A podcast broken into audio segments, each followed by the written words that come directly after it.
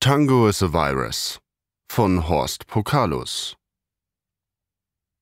Denn ich liebte sehr, doch man hat mich nicht geliebt. Daher kommt es, dass ich so traurig singe. Tango-Lied nach 1933 Die Würfel sind gefallen, der Rubikon ist überschritten, die Brücken sind verbrannt. Alle diese Schlagwörter treffen auf das Geschehene zu, es gibt keine griffigeren Klischees. Alles ist die Folge einer Eigenmächtigkeit. Das einst von George Ziegler aus guten Gründen so benannte Imperium der Schande schlägt zurück. Ich habe es gegen mich aufgebracht. Sämtliche Obstruktionisten der Endindustrialisierung, die ganze Kaste der Politroboter und die Justizdoktrinäre zeigen auf mich mit dem Finger, die Medienpapageien heulen im Chor nach meinem Kopf, und stünde ein Barabbas zur Wahl, sie zögen ihn mir vor. Denn ich habe gegen zwei heilige Prinzipien verstoßen, nämlich erstens wieder die Diktatur des Privateigentums, zweitens das Privileg des anonymstaatlichen Vergeltungsapparats, zwei Säulen des Regimes. Das Ganze ist, soziologisch ausgedrückt, ein Tornado autoritärer Aggression. In gewissen Chefetagen werden Schadensersatz-Privatklagen vorbereitet, in Ministerien arbeitet man mit Hochdruck an Anklageschriften wegen Strafvereitelung und Unterschlagung. Die ökumenische Christen-Moslem-Mafia fordert meine Einweisung in die Psychiatrie. Ich erhalte Morddrohungen auf jedem Weg der modernen Nachrichtenübermittlung – Bombenpäckchen, radioaktiven Staub in Briefumschlägen und sogar Giftschlangen in Transportrollen. Showmaster und andere Hofnarren des Markttotalitarismus machen sich über meinen Namen lustig, weil ich Alex Erla Trüller von den Steinen heiße. Als wäre unbekannt das Dumme über alles Lachen. Leicht könnte ich, wäre ich Göttergläubige, Psalm 83, Vers 6 zitieren, denn sie sind miteinander eins geworden und haben einen Bund wider dich gemacht. Spontan hat das System den Bürgerkrieg gegen eine einzelne Frau angezettelt. Aber ich wusste, was ich tat und welche Konsequenzen folgen mussten und habe vorgesorgt, um den Frontalangriff der Orthodoxie Widerstand zu entbieten. Eine Truschina von Enthusiasmus beflügelter Anwälte hat sich um mich geschart eine kleine Miliz Freiwilliger, darunter Ex-Polizisten, bewacht mein Haus und kontrolliert meine Post. Und mit dem mittels Projekt Arabal abgezweigten Geld bezahle ich eine Werbeagentur frischer junger Menschen, die aller Stereotypie der Agitatoren eine Kampagne synergistisch lossierter Attacken entgegensetzt, den Feind mit den eigenen Waffen an seinen Schwachstellen bekämpft. Das heißt, den allgegenwärtigen Beweisen permanenter Unfähigkeit, die Probleme der Gesellschaft zu lösen. Elastisch wie eine gasförmige KI entgleite ich den Daumenschrauben des Konventionalismus, und wie schon Erich Kästner geraten hat, trinke ich nicht den Kakao, durch den man mich zieht. Mich packt wegen all der Anfeindungen keine Niedergeschlagenheit. Im Gegenteil, ich blühe auf in diesem Konflikt, weil ich ihn als Provokation empfinde. Die Prüfung, die meine lange Zeit eintönig in Routinekram versumpft gewesenen Dasein mit neuem Sinn ausstattet. Das Leben ist ein Experiment des Universums, dem die Intelligenz als Avantgarde dient, um ein Instrumentarium zur kontinuierlichen Erneuerung seiner selbst zu erlangen. Intelligente Wesen können dabei mit ihren vielerlei Einflussmöglichkeiten, laut Heidegger ist das Dasein Möglichkeit, quasi ein Ferment sein, um das Ensemble der Verhältnisse immer wieder zu variieren. Da als Katalysator zu wirken, bereitet mir ein erquickliches Maß grimmigen Vergnügens.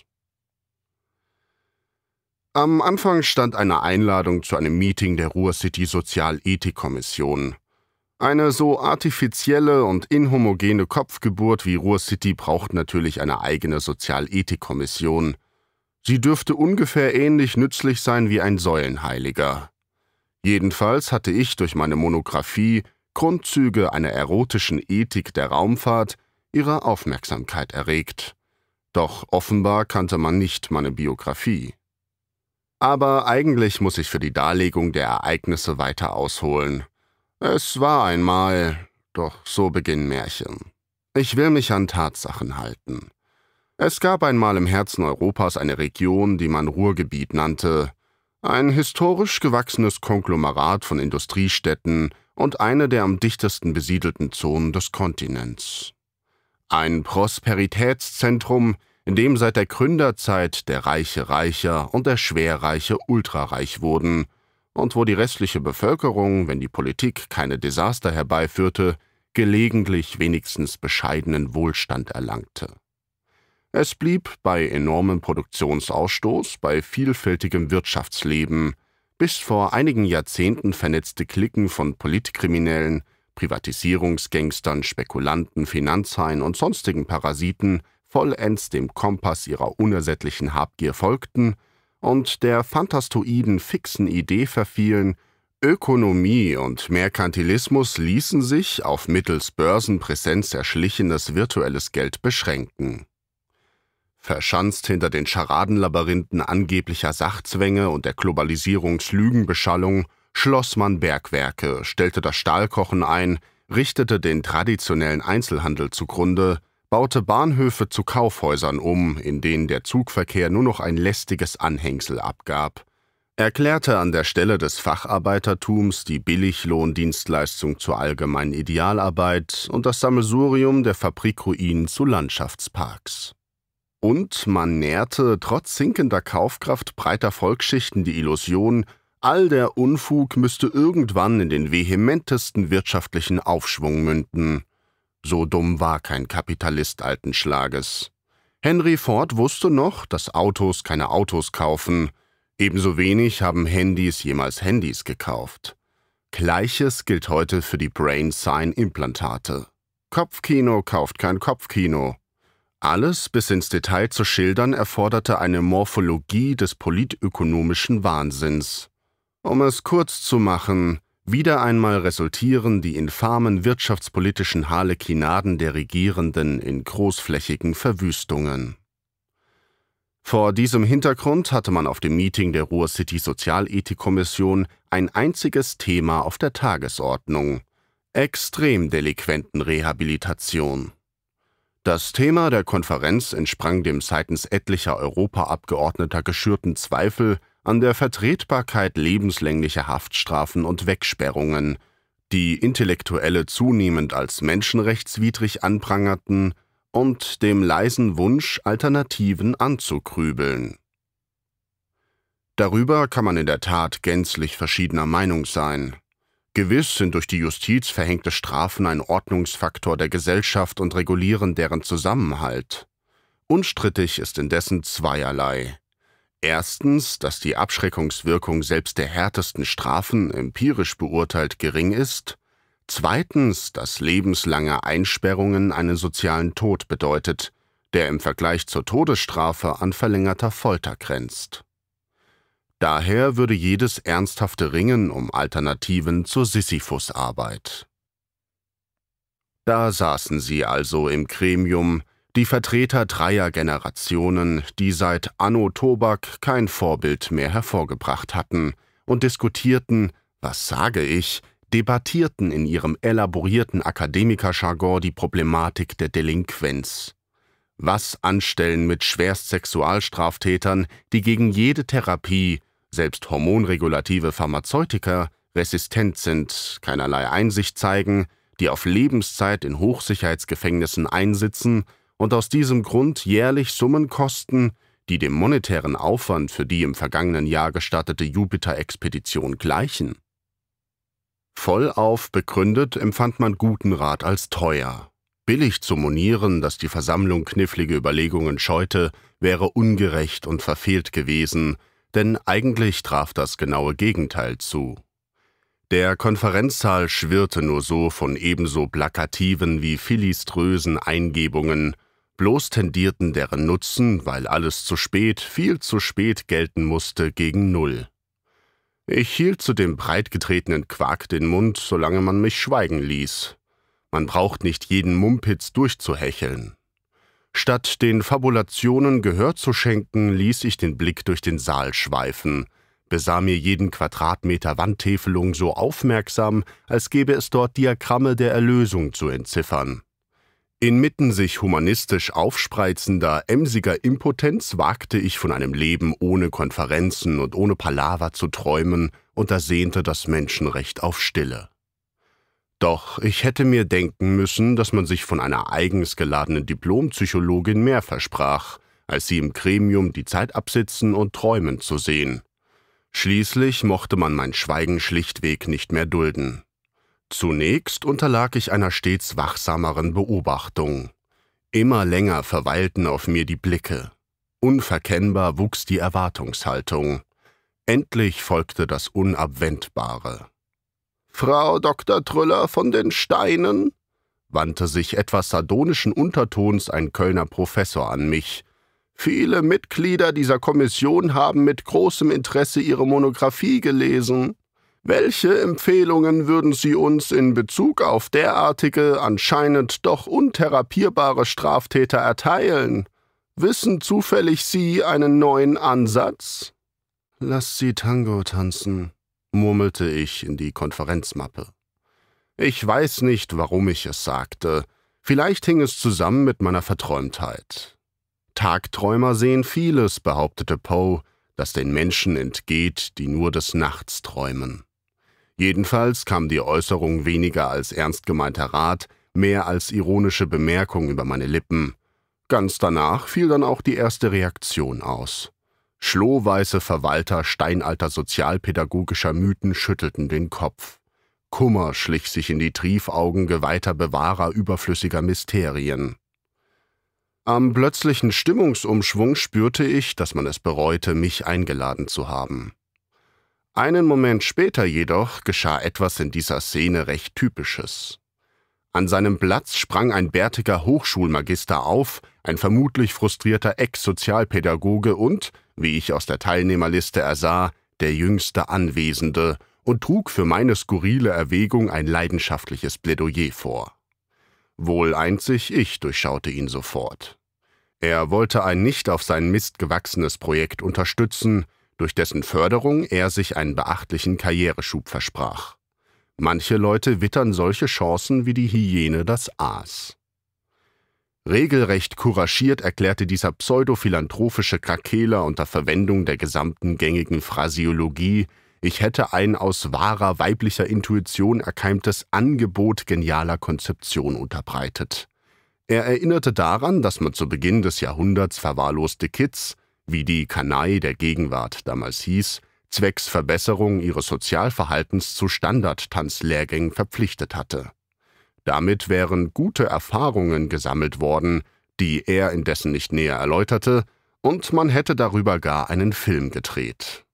Insofern wäre die sozialtherapeutische Wirkung des Tanzens erwiesen und die Umsetzungschancen meines Vorschlags in einem unverzüglich zu gründenden Unterausschuss zu prüfen. Ungeachtet ihrer Windigkeit hinterließ diese Argumentation so starken Eindruck, dass das Groß der Versammlung alle Bereitschaft zu erkennen gab, sich ausführlicher mit der Angelegenheit zu beschäftigen. Allein die Proportsdelegierten diverser Kulte, Katholiken, Protestanten, Neoheiden, Islamisten und dergleichen Klüngel, ausgenommen der Vertreter der bergischen Buddhisten, der sich inzwischen den Stumpfsinn durchs Kiffen verschönte, erhoben zum Einwand, Strafvollzug dürfte keinesfalls zur Tanzveranstaltung entarten, aber blieben eine Minderheit. So kam es, dass ich unversehens im Mittelpunkt der Konferenz und all ihrer Erwartungen stand. Ich fühlte mich völlig perplex. Bislang hatte ich das Meeting als örtliche Verklumpung gewöhnlichen Kommunikationsmülls betrachtet. Ich hätte unmöglich ahnen können, dass ihr Erfolg plötzlich von mir abhängen sollte. Es galt zu improvisieren. Zum Glück bin ich im Improvisieren sehr tüchtig. Unter Druck gerate ich in Höchstform. Wuchtigen Schlags pumpte mein Herz mir Adrenalin durch die Adern, mein Gehirn vollzog einen Katapultstart und Sekunden später wirbelten durch meine Fantasie Schwärme von Ideen. Nun brauchte es bloß noch Frechheit und den Floskelngenerator. Forsch stellte ich mich vor dem Gremium auf die Hinterbeine und blickte so entschlossen in die Runde, als hätte ich mich seit Monaten auf diesen Anlass vorbereitet. Eine Kleingruppe von Häftlingen, so postulierte ich aus dem Stegreif, könnte auf der Basis eines gemeinsamen Nenners, zum Beispiel des Tanzens, ein dynamisches psychisches Resonanzfeld erzeugen, dessen kollektive Rückkopplungsschleife einen günstigen Effekt aufs Persönlichkeitsprofil des Einzelnen ausübte. Der Tango eignet sich in einer solchen Situation besonders ideal zur positiven Identitätsstiftung, tönte ich mit klangvoller Stimme, weil er seinen Ursprung als Unterschichtphänomen genommen hat. Nun bekundete der Blick zahlreicher Konferenzteilnehmer waches Interesse. Bevor jemand unliebsame Fragen äußern konnte, leitete ich zu einer Exkursion bezüglich des Tango über, indem ich klarstellte, dass ich nicht von einem auf stieselige Weise standardisierten Gesellschaftstanz-Tango sprach, sondern von dessen Urform, dem Tango Argentino. In der zweiten Hälfte des 19. Jahrhunderts schwemmte die erste industrielle Revolution zu Millionen Einwanderer aus Europa ins Gebiet des Rio de la Plata, vor allem nach Argentinien. Eine riesige Zahl mittelloser Immigranten, deren jeder zum Überleben nur über die eigene Arbeitskraft verfügte, siedelte sich rings um die Städte in multikulturellen Armutsgürteln an, im Arabal. Diese gestrandeten sowie vom Lande vertriebenen Gauchos sammelten sich im Zustand der Entwurzelung, Entrechtung und Verarmung in Elendsvierteln der Vorstädte. Unter diesen Umständen ging vom Tango, der eigenständigen gemeinsamen Musikform der vielsprachigen Unterschicht, die sich mit einem Lunfardo genannten Kauderwelsch verständigte, eine langfristige Integrationswirkung aus. Durch einen komplizierten Akkulturationsprozess und heftige, teils blutige soziale Auseinandersetzungen bildete sich bis zu den 20er Jahren des vergangenen Jahrhunderts eine Mittelschicht in erträglicheren Lebensverhältnissen heraus. In Tanzkaschem, an Straßenecken und privaten Treffpunkten schuf das Volk kollektiv den Tango, indem es ihn tanzte, und in diesem Prozess schuf es sich selbst neu. Tango Argentino ist ein Substrat aus rio-platensischen, europäischen und kubanischen Versatzstücken. Der Candombe, ein Gruppentanz der Schwarzen, die Milonga der Kreolen, die aus Kuba kommende Habanera sowie der von ihr abstammende Tango Andulanz, eine Flamenco-Variante, ursprünglich Tanzliedformen, bei denen der Paartanz keine oder keine vorrangige Rolle spielte. Aber auch Masurka und Polka lieferten das Rohmaterial, aus dem man im Laufe der Jahrzehnte etwas Neues synthetisierte. Diese Beschreibung klingt nüchtern, ist jedoch die Zusammenfassung einer in Wirklichkeit höchst dramatischen Geschichte. Indem ich mich auf die Melancholie-Plattitüde des Tango Argentino stützte, schlug ich kühn einen Bogen zur Musiktherapie, die den Zänkischen durch grelle oder düstere Akkorde in Einklang mit seiner Umgebung bringt und ihm auf diese paradoxe Weise zu einer unterschwelligen Grundstimmung des Harmonisierens verhilft. Recht ähnlich konnte Tango, so legte ich vermessen dar, dank seiner inhärenten Melancholie für verwirrte Gemüter ein Kraftquell mit therapeutischer Effizienz sein. All das glaubte ich selbst zu dem Zeitpunkt, ich bekenne es, höchstens zu einem Drittel. Aber ich plapperte die passenden Fremdwörter, redete in überzeugungskräftigem Vortragsstil und erweckte den Anschein lückenloser Kompetenz. Ein ausgesprochen pfiffiges Kommissionsmitglied indessen ließ sich nicht so schnell über den Tisch ziehen. Und mit wem, bitteschön? fragte der aus TV-Diskussionsrunden bekannte alte Uhu in sarkastischem Tonfall. Sollen die Herren Frauenmörder Tango tanzen? Ich kann es bis heute kaum begreifen, aber ich zögerte mit der Antwort keine Halbsekunde lang. Mit den Mech-Girls. Das ergab den Knalleffekt des Tages. Also fällte die Ruhr-City Sozialethikkommission mit klarer Mehrheit den Entschluss, einen Unterausschuss zur Erprobung einer Tango-Tanztherapie mit dem Ziel der delinquenten Rehabilitierung zu gründen. Sämtliche weiteren Entscheidungen erarbeitete ich mit dem Unterausschuss. In kleinem Kreis, wo sich alle Insider kennen, sämtliche Seilschaften feilschen, wird man sich bisweilen schnell einig. Auf Antrag der Sozialethikkommission bewilligte das Forschungsministerium, weil es zum Jahresende einen Überhang befürchtete, im Eilverfahren ein Sonderbudget. Ich beharrte auf alleiniger Zuständigkeit für das Vorhaben, dem ich dem Namen Projekt Arabal gab und man gestand sie mir zu. Die Mech-Girls aus der Stasis-Einmottung zu holen, löste allerdings nur eines der beiden Hauptprobleme. Am schwierigsten und langwierigsten gestaltete sich die Erörterung der Frage, wo die Therapie stattfinden sollte. Im Unterausschuss herrschte darüber Einvernehmen, dass der Versuch, denn eigentlich planten wir ein Experiment, ausschließlich unter der Voraussetzung weitgehender Isolation ausgeführt werden konnte. Unter isolierteren Bedingungen, als sie sogar die Regel waren im Staatshotel. Niemand durfte dazu Gelegenheit finden, es von außen zu beeinflussen. Dann meinte jemand, ein Futurologe, er hätte eine Idee. Gerne räume ich ein, dass zu dem Projekt die guten Ideen keinesfalls nur mir einfielen. Erst traute er sich nicht recht damit herauszurücken, aber man ermunterte, drängte ihn, und so kam die Unterhaltung darauf, dass Rositi sich den Luxus leistete, seine teure geostationäre Orbitalstation nahezu ungenutzt zu lassen.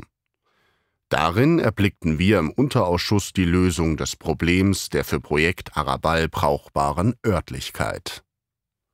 Es ließe sich als Selbstironie deuten, wenn Politiker diese Fähigkeit hätten.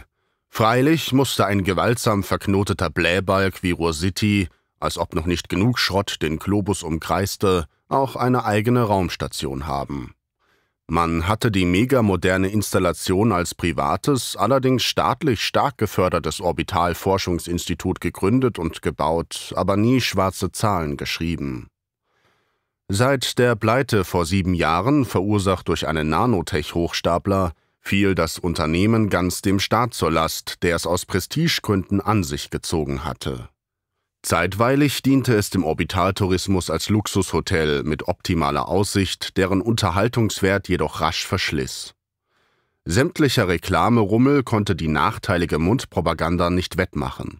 In den letzten Wochen vor der Sozialethikkommission-Konferenz war öffentlicher Streit um eine eventuelle Verwendung als extraterrestrisches Spielcasino ausgebrochen.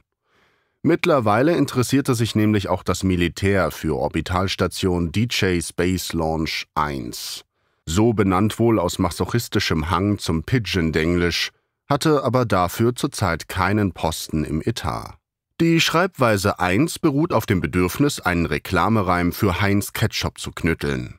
Zunächst sollte nämlich dieser Soßenfabrikant Großsponsor des Orbitalinstituts werden.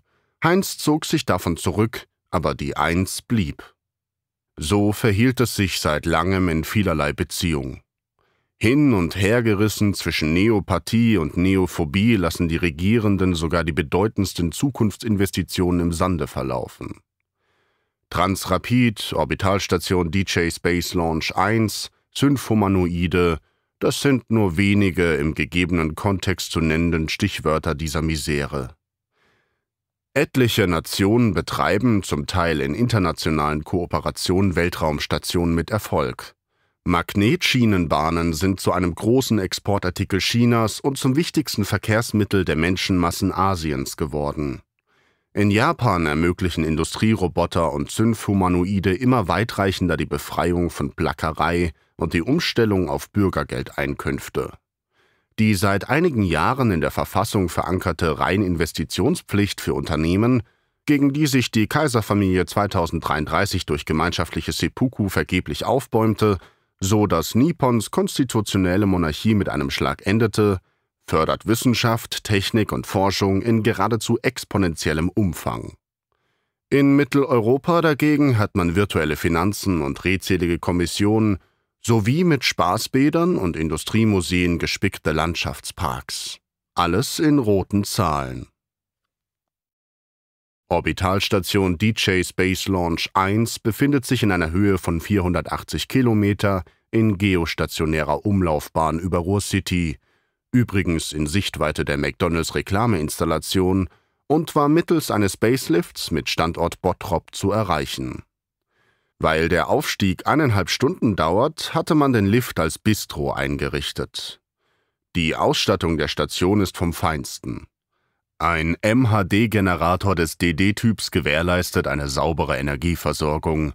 Ein Podclad Newf-Aggregat erzeugt stabile künstliche Erdnormschwerkraft. Wasser und Sauerstoff liefert der geschlossene Kreislauf einer Dispersions- und Replikationsautomatik, die in begrenzten Mengen auch Grundnahrung synthetisieren kann. Mir die Nutzungsrechte für die Orbitalstation zu sichern, erforderte nicht mehr als eine Unterschrift. Ich schloss mit dem Ruhr-City Forschungsministerium einen Mietvertrag ab und der Ruhr-City Sozialethikkommissionsunterausschuss zahlte die Miete aus dem Budget, das ihm dasselbe Ministerium zuteilte. Ich erhielt ein Pauschalhonorar für sechs Monate Therapietätigkeit. So blecht für allen Kokolores letzten Endes nur der Steuerzahler. Als ganz erheblich mühevoller erwies sich das Tauziehen um die Sicherheitsfragen. Wie üblich wünschten die Bürokraten, dass man der Sicherheit oberste Priorität beimaß. Ich stemmte mich gegen alles und musste harte Streitigkeiten ausfechten. Meine Diskussionspartner mochten nicht einsehen, dass jedes ausufernde Sicherheitsstreben ein destruktives Ideal verfolgt, nichts anderes ist als eine Falle. Es engt die Handlungsfreiheit ein, und man liefert sich den Obsessionen der Sicherheitslobby aus. Wenn sicher sicher sein soll, ist im Namen des Götzen Sicherheit alles statthaft. Man erzeugt größere Unsicherheit durch völlige Negation, bald selbst der alltäglichsten Freiheiten. Man wollte in der Raumstation Wachpersonal einquartieren, aber ich lehnte es kategorisch ab.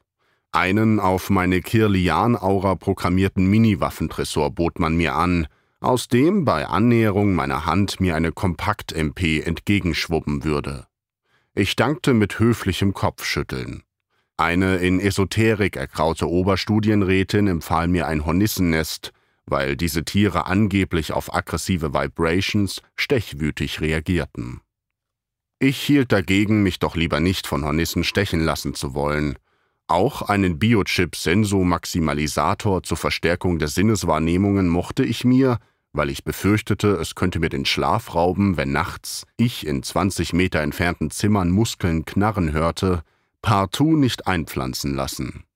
Insgeheim konnte ich es kaum fassen, wie unpraktisch diese Strategen des grünen Tischs dachten.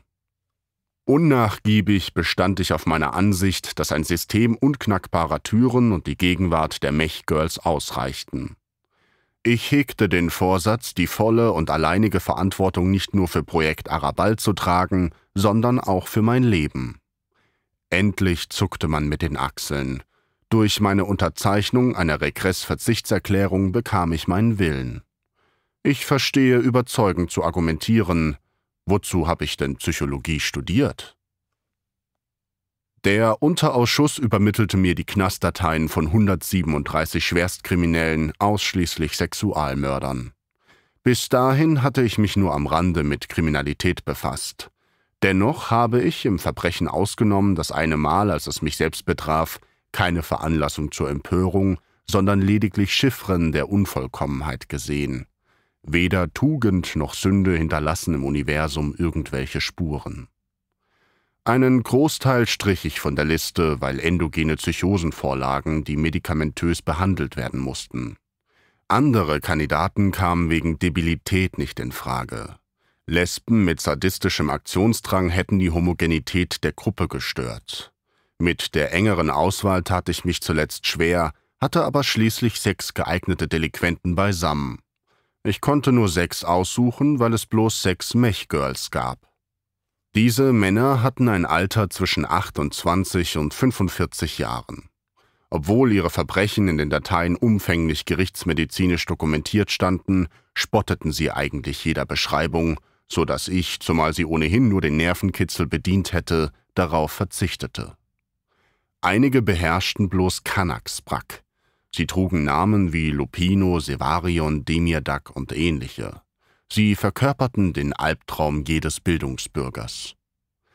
Alle litten sie an Amusie, einer Kombination aus Empathiemangel und Pessimismus. Der Amusie-Leidende ist unfähig, in der Atmosphäre seines Umfelds emotional mitzuschwingen.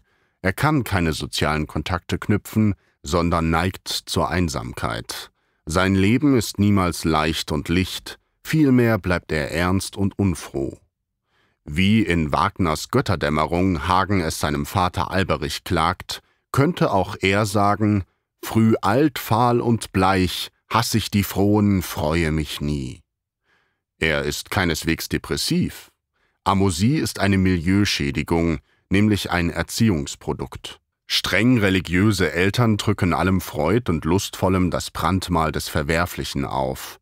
Herzlose Buchhalterhirne muten ihren Kindern die kompromisslose Befolgung enger Regeln zu. Da entsteht Amusie. Kaum ein so erzogener findet jemals Lebensfreude. Überwiegend bleiben solche Personen harmlos und werden nicht kriminell. Aufgrund ihrer Schwierigkeiten im Umgang mit anderen Menschen reagieren sie schon auf geringfügige Stressbelastung, während ihr Sprachverhalten sich nicht ändert, mit starken nonverbalen Signalen negativer Natur. Diese Diskrepanz schreckt ab, sodass der Amosie-Leidende gemieden wird. Man geht ihm einfach aus dem Weg und bestätigt dadurch erst recht sein trostloses Bild des Daseins. In einzelnen Fällen resultiert seine Ausgegrenztheit in verkapptem Neid und krasse Destruktivität. Derlei Desorientierte suchen aus allgemeiner Menschenfeindlichkeit Sündenböcke. Sie hassen die Frohen. Deshalb fühlten sich alle meine Therapiekandidaten als Missionare. Sie dachten in rigiden Kategorien und verharrten in Abwehrhaltung zu allem Subjektiven, aller Fantasie, allem Gefühlvollen. Und was hätte aus ihrer Sicht mehr Unordnung stiften, die Fantasie stärker reizen, die Korsettstangen ihrer Lebensführung merklich lockern können, als Sexualität? Und selbst wenn sie die eigene Sexualität nachhaltig ersticken, existiert doch die äußere Verlockung, die fremde, meist weibliche Sexualität. Darum werden Frauen und Mädchen die Opfer solcher Betriebsunfälle elterlicher Erziehung, oder es trifft Schwule, oder Abweichler wie Pfeifenraucher. Ich veranlasste, dass die zuständige JVA an die sechs Kandidaten die Frage richteten, ohne in Einzelheiten zu gehen, ob sie Interesse an einer neuen Therapie hätten. Erwartungsgemäß meldeten alle sich freiwillig. Einzelhaft soll eine Tortur sein. Mit der Herrichtung der Orbitalstation zum Reha-Zentrum betraute ich den Unterausschuss und achtete ausschließlich darauf, dass man nach meinen Vorstellungen verfuhr. Insbesondere ließ sich die Antenne der für den Empfang von 766 Sendern konzipierten TV-Anlage demontieren. Ich wünschte in der Delinquentengruppe volle Konzentration. Das Ende ständiger Berieselung ist der Einstieg in selbstständige Lebensgestaltung. Man stockte die Nahrungsmittel- und Materialvorräte auf, unterzog die Station einer Generalinspektion und nahm gewisse, für die neue Bestimmung unentbehrliche bauliche Umbauten vor. Die Verlegung der Kandidaten, im Amtsdeutsch Verschubung, in den Orbit erledigten auch die Behörden. Irgendeinen Nutzen mussten sie ja haben. Ich gestand den sechs Kerlen eine Woche Frist zum Akklimatisieren zu. Dann fuhr ich gemeinsam mit den Mech-Girls im Spacelift hinauf zu DJ Space Launch 1. Auch die Mech-Girls müssen, ähnlich wie Transrapid, Ruhr-City Orbitallabor und vergleichbare Errungenschaften innovativer Wissenschaft und Technik, als Opfer des Neopathie-Neophobie-Spagats eingestuft werden. Als Spin-off der Miltech-Robtech-Industrie erregten sie auf diversen Messen kolossales Aufsehen, ohne dass man daraus in Europa irgendwelche Konsequenzen ableitete. Hier teilten sie das Schicksal flüchtiger Attraktionen und entschwanden ins Abseits der Spaßbadgesellschaft. Ein ökonomisches System, das hinlänglich entgleist ist, um auf massenhafte Billiglohnarbeit Aufschwungshoffnungen zu setzen, verstand mit ihnen schlichtweg nichts anzufangen. Dabei hätten sie Prototypen sein sollen und hätten es sein können. Außerhalb Europas sind sie es geworden, Wahrscheinlich sind wir bald ein Krisenterritorium, das von der UNO Almosen erhält. Für meine Absichten kamen die Mechgirls mir genau recht. Die vorhandenen Modelle umfassten sechs Frauentypen unbestimmbaren Alters, aber durchaus individuellen Designs. Synthetisiertes Fleisch umschmiegte die Titanskelette der mechatronisch-bionisch-nanotechnisch oblimatisierten Kunstwesen, Servomotoren befähigten sie zu nahezu jeder physischen Leistung und ihren physiologischen Biochip-Computern konnte man in fast grenzenloser Quantität Programme laden. Sie gaben mir die idealen Erfüllungsgehilfinnen ab und sie sahen gut aus. Wenn meine Therapiekandidaten je eine Chance hatten, ein normales Verhältnis zum weiblichen Geschlecht zu entwickeln, dann mit ihnen. Zumindest daran hegte ich keinen Zweifel. Unklar blieb vorerst, ob ich wirklich die richtigen Männer ausgewählt hatte. Leider bereitete die Fahrt zur Orbitalstation mir eine gehörige Enttäuschung. Während die für die Beförderung von 20 Personen angelegte, in ihren Abmessungen großzügige, nämlich mit einem Hotelspeisesaal vergleichbare Liftkabine am Stahlseil empor ins All schnurrte, saßen die Mechgirls und ich auf einer Polstergarnitur aus gelbem Leder. Unsere durchgestylten und durchnummerierten Mechgirls haben den Vorzug, nur zu reden, wenn man sie direkt mit einer Frage anspricht oder im Zusammenhang mit einer Auftragserledigung. Doch für sie ereignete sich lediglich eine Standortänderung von A nach B, die Leute des Personals, eine Art kosmischen Aufzugführers, der sich jedoch Spacelift-Pilot nennen durfte, und eine Hostess, erlebten nach dem tausendsten Mal die Fahrt nur noch als bloße Routine, und ich, ich hatte Langeweile. Als einzige Kurzweil boten sie mir die drei Cappuccino, die sie mir servierte, und ihr Geschnatter an. Lang und breit erzählte sie mir den Ekelinhalt einiger liebgewonnener TV-Shows, Schwertkampf im Schweineblut, an Martyrien reichhaltige Fakirturniere, Raketenduelle und sonstige kuriose Possierlichkeiten und bemängelte, dass man jetzt nach Protesten der Europäischen Menschenrechtskommission die Erfolgsshow Jagd auf Schwiegermutter aus dem Abendprogramm strich. Beim Zuhören beschlich mich das seltsame Empfinden, den ganzen Ulk längst aus eigenem Erleben zu kennen. Irgendwer hatte es als witzig erachtet, den Spacelift in Linsenform zu konstruieren, etwa so, wie man sich letztes Jahrhundert UFOs vorstellte. Rundum verlief ein riesiges Panoramafenster. Ich sah Erde, Mond und Sterne, Weite, Kosmos, Erhabenheit. Die McDonalds Reklameinstallation. Ehrfurcht und Andacht hätten mein Gemüt erfüllen müssen, aber der gesamte Anblick hätte ein Wandgemälde sein können. Eine Fotografie. Nichts bewegte sich, es bewegte sich überhaupt nichts. Ich muss gestehen, der Weltraum blieb mir völlig schnuppe. Beim Einsetzen der Schwerelosigkeit aktivierte sich automatisch das Podkletnow-Lie-Feld, so dass mir, da man den Übergang kaum gewahrte, der Cappuccino nicht davonschwebte. Das Andocken an die Orbitalstation erfolgte ohne Komplikation. Ich verabschiedete das Wachpersonal, das im Spacelift zur Erde zurückkehrte. Danach gönnte ich mir zwei Stunden Zeit, um mich zu etablieren und die Station zu besichtigen. Ich blätterte sogar im Dienstanleitungscomic, obwohl man alle Daten, die Kontrollraum, Kommunikationssystem, medizinische Abteilung, Wartung und Küche betrafen, den Mechgirls geladen hatte und ich mich um derlei Nebensächlichkeiten nicht zu kümmern brauchte. Dann öffnete ich die Zentralverriegelung der Zellen und bestellte die Delinquenten in den aus mehreren Modulen zusammengebauten Tanzsaal. Für mein Verständnis war es ein trübseliger Haufen, der sich wenig später dort aufreihte wie auf dem Gefängnishof. Alle trugen sie Knastlook, und daran sollte sich auch nichts ändern. Schließlich galt ich hier als Bevollmächtigte der JVA-Leitung. Die Verlegung in die Orbitalstation hatte die Schufte verwirrt und irritiert, so dass sie missmutig klotzten. Mittlerweile mischte sich in die Stumpfheit ihrer Mienen Ablehnung und Gereiztheit. So etwas ist kein vorteilhaftes Zeichen bei hartgesottenen Kriminellen. Aber ich kannte ihre Dateien. Drei der Halunken waren schwammige Muttersöhnchen über 30, in denen bis unter die Schädeldecke Frauenhass brodelte, obschon sie bis zum Tag der Verhaftung bei Muttern gewohnt und gefuttert hatten. Demirdak dagegen entpuppte sich als sehniger, in Permanenz übel gelaunter Hänfling. Irgendwann hatte er sich um und um mit nervigen Gothic Industrial Neon Tattoos tätowieren lassen, aber zu meiner Beruhigung verhüllte die Kleidung den ganzen infantilen Kitsch. Lupino sah aus wie der Inbegriff der Bosheit und Verschlagenheit. Den Gesichtszügen des krummen Pfleges hatten sich Menschenverachtung und Häme eingekerbt. Weil er seinen Opfern Kreuze eingeritzt hatte, war er bei der Kripo während der Fahndung unter dem Spitznamen Heiliger Schatten geführt worden.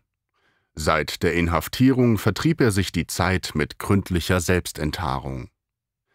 Eine Ausnahme unter diesen Fieslingen machte Sevarion. In seinen Hundeaugen stand der stumme Schmerz des ewig Einsamen. Sein allemal attraktives Äußeres ergänzten ein paar Narben im Stoppelbart, bei denen ich unwillkürlich an Paarungsschmisse denken musste. Er strahlte einen gewissen Anarcho-Appeal aus. Ich weilte alleine mit ihnen im Saal, eine Frau ohne Furcht. Schon dieser Sachverhalt genügte, um ihnen Argwohn und Abneigung einzuflößen. Sie wissen, sagte ich, sobald ich mich mit Namen und Beruf vorgestellt hatte, warum Sie auf diese Raumstation gebracht worden sind? DJ Space Launch 1 ist jetzt ein Reha-Zentrum für Kriminelle ihrer Couleur. Sie gelangen hier in den Genuss einer neu und einzigartigen Tanztherapie, um endlich den gesitteten Verkehr mit Frauen zu erlernen. Alle sechs Schurken starrten mich an, als wäre ich es, die nicht richtig tickte. Zweien sank der Unterkiefer abwärts. Daher erhalten Sie ab morgen acht Stunden täglich, das heißt drei Stunden vormittags, drei Stunden nachmittags und zwei Stunden abends Unterricht in Tango Argentino. Es besteht Teilnahmepflicht. Sie können nicht aussteigen, weder aus der Raumstation noch aus dem Tanzkurs. Sie dürfen sich nicht abmelden und nicht drücken. Ich weiß, dass jeder von Ihnen einen hohen IQ hat, also mimen Sie nicht den Doofen. Ich erwarte Vernunft, gutes Betragen und aktive Mitwirkung. Hat jemand eine Frage? Lupino bleckte einige Hauer, die seinem aus Fehlhaltung entstandenen Rundrücken an Krummheit kaum nachstanden. Gibt's Keh Fernseh? Nein, antworte ich. Sprechen Sie bitte zu mir in Zukunft, fügte ich hinzu, weil ein wenig Kulturvermittlung nie schaden konnte, ausschließlich in vollständigen Sätzen.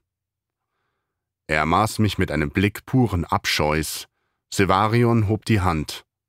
Tanzen wir mit Ihnen? erkundigt er sich leicht ratlosen Gesichtsausdrucks. Er hatte eine auffällig markige Krummelstimme, die zu seinem bärigen Typus passte, zwar dunkel, aber keinen Bass. Ich musste ein Weilchen lang in meinem Gedächtnis nach dem zutreffenden Terminus forschen. Heldentenor. Nein, wiederholte ich, mit Ihnen. Ich berührte an meinem Kontrollarmband eine Sensortaste. Die Tür rollte auf und die Mechgirls traten ein. Mit den synfhumanoiden Prototypen SH1 bis SH6, auch bekannt unter der volkstümlichen Bezeichnung Mechgirls. Samt und sonders wirkten die Mädchen überaus anziehend. SH1 hatte aufgrund des schwarzen Kurzhaars etwas unglaublich Kesses. SH2, ein sommersprossiges Lockenköpfchen, war einfach süß. SH3 mit den brünetten Dauerwellen eher kumpelhaft, wogegen SH4 dank des schmalen Gesichts und langen roten Zopfs den Eindruck erzieherischer Strenge erregte. Mit ihrer Sasson-Frisur kam SH5 so fesch und forsch daher, wie ich es bei noch keiner echten Frau gesehen hatte. Und SH6 schien, wegen ihrer schulterlangen braunen Haare, die biederbrave Nachbarstochter zu sein. Bei allen hatte man das Hündfleisch zu rundlichen Maßen geformt, und was sie um die Hüften trugen, hätte man anders als Röckchen gar nicht nennen können. Der Anblick der Mechgirls hätte die Männer entzücken müssen aber die Augen meiner Kriminellen widerspiegelten nichts als blanken Widerwillen. Am folgenden Morgen, pünktlich um 8 Uhr, wir hielten in der Orbitalstation den terrestrischen 24-Stunden-Rhythmus ein, fing ich frischen Muts mit dem Tango-Unterricht an. Wie es sich gehörte, hatten meine Mechgirls schwarze geschlitzte Kleider angezogen, in denen das Sextett schlichtweg hinreißend aussah. Dennoch schmollten und maulten diese Pfeifen, die Männer sein wollten. Ich erinnerte sie an ihre freiwilligen Meldung und an die Tatsache, dass es nach wie vor Bürger gab, die für Serientäter wie sie lieber wieder die Todesstrafe hätten, und wies darauf hin, wie günstig sie im Vergleich doch mit einer Tanztherapie abschnitten. Mit dieser Unverblümtheit überwand ich die erste Hürde. Sie tanzten. Genauer gesagt, ich brachte ihnen zuerst einmal das Geradeausgehen bei. Viele Menschen haben es verlernt oder konnten es nie, Sie schaukeln von einer zur anderen Seite. Es kostete den vollen Tag, ihn zu verdeutlichen, was eine Vorwärtsbewegung ist. Jeder tappte, begleitet von einem Mechgirl im Kreis, musste sich bemühen, sich Kraft der Beinmuskulatur nach vorn zu schieben, statt mit den Knien seitwärts zu schlackern. Stundenlang. Einmal drei Stunden, nochmals drei Stunden und am Abend weitere zwei Stunden. Ich kannte keine Gnade. Als ich den ersten Unterrichtstag beendete, sprach keiner von ihnen ein einziges Wort. Den Vormittag des zweiten Tags nutzte ich unbarmherzig, ohne die spürbare Missstimmung zu beachten, zum Wiederholen der Übung, bis ich mich davon überzeugt hatte, dass die Tango-Aspiranten bei jedem Schritt den Fuß richtig aufsetzten. Korrektes Fußabsetzen ist für den Tango Argentino eine unerlässliche Vorbedingung. Diesmal spielte Musik. Alle erforderliche Musik konnte ich aus einem Blechkoffer voller Mini-DVDs schöpfen. Der Tango Argentino hat in eineinhalb Jahrhunderten eine schillernde Entwicklung durchlaufen, aber in einer Hinsicht bin ich konservativ. Zum Tanzen gebe ich den alten Kompositionen aus dem ersten Drittel des 20. Jahrhunderts den Vorzug. Freilich haben auch der Tango Nuevo und der Tango Brutal tanzbare Titel hervorgebracht, doch ich will hier Schleichwerbung vermeiden. Auf alle Fälle hatte ich ein abwechslungsreiches Repertoire zur Verfügung. Des Nachmittags zeigte ich den Grundschritt und ließ die Delinquenten ihn üben. Zuerst allein, mal mit, mal ohne Musik. Naturgemäß wirkte es anfangs täppisch, so dass aufgrund der Sorge, sich lächerlich zu machen, der Unterricht einige Beteiligte verstimmte. Besonders Demirdag und Lupino zogen Fressen. Indessen ist der Grundschritt des Tango Argentino ohne weiteres innerhalb dreier Stunden erlernbar und prägt sich auch dem Unwilligen zuverlässig ein. Also ließ ich ihn schon am Abend paarweise üben. Ich hatte eine zweite Hürde genommen. Bei den Mech-Girls beschränkte sich das Tanzen aufs Abspulen eines gespeicherten, enzymreaktiven Programms. Den Häftlingen verlangte es aktiven Einsatz ab, der sie ins Schwitzen versetzte. Darum empfanden sie es als Zumutung so, dass mir anfangs keine andere Wahl freistand, als es wie ein Exerzieren zu gestalten. Es stresste sie und es stresste mich. Doch es gab kein Zurück, es konnte nur ein Vorwärts geben, ich musste mit dem Kopf durch die Wand, um jeden Preis. Noch schlechtere Laune kochte mir am Morgen darauf entgegen, als ich das Üben erneut aufnehmen ließ. Offen sträubte sich niemand, die Mehrheit der Beteiligten beugte sich, wenngleich nur aus Resignation, meinen Anordnungen. Lupino jedoch frotzelte herum und legte es auf Zoff an. Vom unablässigen Haare auszupfen hatte er gerötet fleckige, stellenweise entzündete Haut. Warum Tanztherapie? fragte ich zwischen zwei Titeln. Sie will uns auswuchten, tuschelte Lupino. Aus dem Tango Argentino ergibt sich eine Trinität, erläuterte ich. Wenn ein Paar tanzt, entsteht etwas Drittes. Haben Sie eine Vorstellung, was es sein könnte? Lupino stieß Demirdag in die Rippen und machte mit den Fingern eine Gebärde, die für Geschlechtsverkehr stand. Demirdag feixte. Die vier anderen Delinquenten gafften mich unschlüssig an. Es ist etwas, das untrennbar ist vom Tango. Sie erhalten damit etwas zurück, das Sie verloren haben.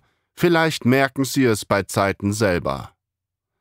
Ich merk schon was, raunte Lupino, indem er sich in den Schritt griff Demirdag zu. Gewohnheitsmäßig kräuselte das hagere Fliegengewicht geringschätzig die Lippen. Leider war keine mit Draht verschnürte Frau da, die er damit eventuell eingeschüchtert hätte. Lupino wollte gerne das Alpha-Männchen werden und Demirdag zu seinem Sidekick heranziehen, aber auf sein Niveau mochte ich nicht sinken. Per Sensortaste startete ich den nächsten Titel Te Quiero. Ich schwieg und ließ tanzen. Kommt Zeit, kommt Rat. Am Nachmittag des fünften Tags erlitt das dicklichste der Muttersöhnchen, eine Memme namens Kevin, zu den Klängen des Tangolieds Loan Vista con Otra einen Schwächeanfall. Der Schwabbel hatte einfach keine Kondition. Er sackte am Arm des SH3 nieder und japste blauroten Gesichts nach Atem. Ich kann nicht, stöhnte er, schnitt jämmerliche Grimassen und streckte mir flehentlich die putzigen Wurstfinger entgegen. Was ne Schikane! Lassen Sie mich aufhören! Ich kann nicht mehr! Ich glaubte ihm aufs Wort. Schließlich hatte er sich immer auf dem Sofa seiner Mutter gefläzt und Bier geschlappt. Er bot, wie er da auf den Knien um Verschonung bettelte, einen durchaus bemitleidenswerten Anblick. Aber seine Wurstfinger hatten wehrlosen, weil angeketteten Frauen die Kehle bis zum Tode zugedrückt. Also betrachtete ich jede Nachsicht als falsch.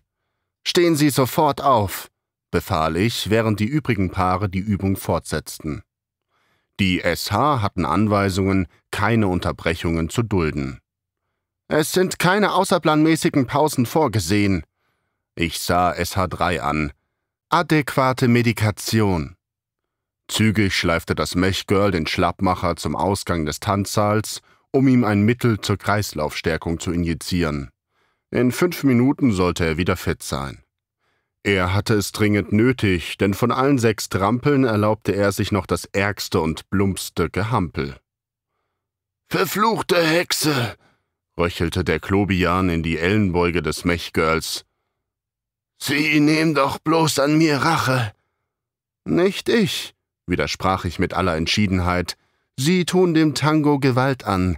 Es ist die Rache des Tango. Warum tanzen wir ausgerechnet Tango Argentino? brummte eines Morgens Sevarion. Anscheinend hatte er gewisse Ahnungen. Im TV habe ich mal eine Dokumentation gesehen, darin war viel von Melancholie die Rede. Ich unterwies die Gruppe gerade darin, die Tanzpartnerin in die Rückwärts-Ochos zu schwingen. Wie jedes Mal jagte mir Sevarions Brummen ein Schaudern über den Rücken. Ich klammerte mich an Halt und Stütze meiner Professionalität. Es stimmt, Tango Argentino ist nicht fröhlich, aber ich empfinde ihn nicht zwangsläufig als Tanz der Melancholie, sondern eher des Zähneknirschens. Da konnte der elende Nerd Lupino unmöglich widerstehen. Die kahle Sau malte mit den Hauern und prappelte viehische Laute. Demirdak quittierte das Gekasper mit albernem Kichern. An seiner Unterwürfigkeit ließ sich ablesen, dass das Einfügen in eine Gemeinschaft eigentlich nichts anderes ist als schäbiger Ersatz für gesittetes Benehmen. Man stelle sich vor, ich hätte jetzt im Tanzsaal Hornissen gehabt. Voraussichtlich wäre meine Leiche von tausend Stichen verunstaltet gewesen. In der Mitte der zweiten Woche hatte ich genug von Lupinos Machtspielchen. Er überschritt mein Toleranzlimit. Ich gab für seine eindimensionale Selbstgerechtigkeit und monolatrische Kraftmeierei schlichtweg nicht die richtige Adressatin ab. Außerdem beeinflusste er die Gruppendynamik mit einem schädlichen Trend, den ich zu neutralisieren beabsichtigte. Deshalb fasste ich den Vorsatz, ihm eine Lektion zu erteilen. Während der Mittagspause nach dem Essen beorderte ich unseren Depilationsfreund in mein Büro. Das Büro hatte ein Vario-Interieur. Es bedurfte nur der Betätigung weniger Sensortasten, um Textur und Farbe der Wände, Färbungen des Mobiliars und den Charakter der Beleuchtung zu modifizieren. Normalerweise hielt ich alles, da ich dort fast immer allein weilte, in warmen Ocker- und Pastelltönen und erhellte die Räumlichkeit mit naturnahem, augenfreundlichem Licht. Aber ich konnte auch anders. Als der Lump ins Büro kam, wechselt er über in eine Kühlhausatmosphäre. Sämtliche Flächen präsentieren sich in Aluminiumkälte, Radar Bleu und Granitgrau. Das Pflanzenterritarium klomm in negrösem Fliederlila. Empirischen Untersuchungen zufolge verunregelmäßigte dieser Farbmix den Takt des Herzschlags. Die Beleuchtung grenzte ans Ultraviolette. Zusätzlich hatte ich mir bläulichen Metallic-Lippenstift aufgetragen und natürlich die Zimmertemperatur auf 10 Grad Celsius verringert. Da stutzte sogar ein abgebrühter Schwerstkrimineller wie Lupino. Doch er rang wacker um Fassung. Einen Krinen abgründiger Gemeinheit verzog seine Visage, die im diamantblauen Licht bleich und fahl glänzte. Die Glatze schimmerte wie ein faules Ei. Stellen Sie sich dahin, wies sich Lupino an und deutete auf das dickbalkige weiße Kreuz, das drei Meter vor meinem Bürotronik-Schreibtisch den Fußboden zierte. Er senkte den Blick auf das Kreuz, dann hakte er die Daumen in den Hosenbund und äugte mir halb verunsichert, halb dummfrech ins Gesicht. Trifft mich ein Laserstrahl? nölte er in einem Tonfall, der vielleicht Ironie zum Ausdruck bringen sollte. Falls ja, missglückte der Versuch vollkommen, denn ironisch zu sein schließt potenziell auch das Vermögen zu selbstironischer Eigenbespiegelung ein, und eben dazu sind autoritäre Charakterschwächlinge unfähig. Es interessierte mich nicht, ob er madig und am Skalp war oder einen dämlichen Scherz reißen wollte, darum missachtete ich die Frage. Ich möchte Ihnen etwas erzählen, Lupino. Er unterbrach mich, sobald er auf der Markierung stand, auf derart ultraaggressive, gehässige Weise, dass ich mich, weil ich so etwas nicht erwartet hatte, im ersten Moment dagegen nicht behaupten konnte. Nee, ich möchte Ihnen was erzählen, keifte er mich an. Er merkte gar nicht, dass sein Gezeter ihm Ähnlichkeit mit einem alten Marktweib vergangener Epochen verlieh. Sie glauben, Sie haben hier voll krass cool den Kommando von wem dem Tanzen und den Laserstrahl. Aber ich blick da voll korrekt durch. Sie sind vom anderen Stern. Alle Weiber sind vom anderen Stern, wo dem Satan King ist. Das hab ich noch keinem erzählt. Gott und die Engel haben's Leben auf der Erde geschaffen. Voll normal, nur die Scheißdreckweiber nüch.